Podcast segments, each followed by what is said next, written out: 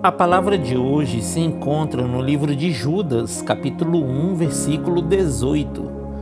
Quando chegarem os últimos tempos, aparecerão pessoas que vão zombar de vocês, pessoas que não querem saber de Deus e seguem os seus próprios desejos.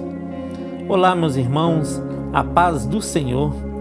A Bíblia fala que nos últimos tempos vão surgir pessoas para zombarem da fé de vocês.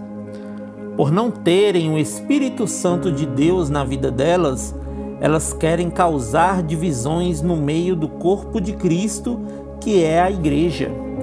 Porém, meus amigos, a própria Bíblia nos instrui a continuarmos progredindo na nossa fé, orando e vigiando em todo tempo para que não sejamos enganados por essas pessoas que não querem saber de Deus.